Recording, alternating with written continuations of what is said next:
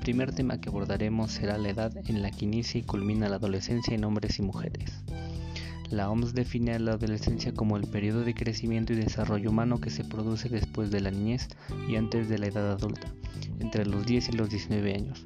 Se trata de una de las etapas de transición más importantes en la vida del ser humano, que se caracteriza por un ritmo acelerado de crecimiento y de cambios. Esta fase de crecimiento y desarrollo viene condicionada por diversos procesos biológicos. El comienzo de la pubertad marca el pasaje de la niñez a la adolescencia.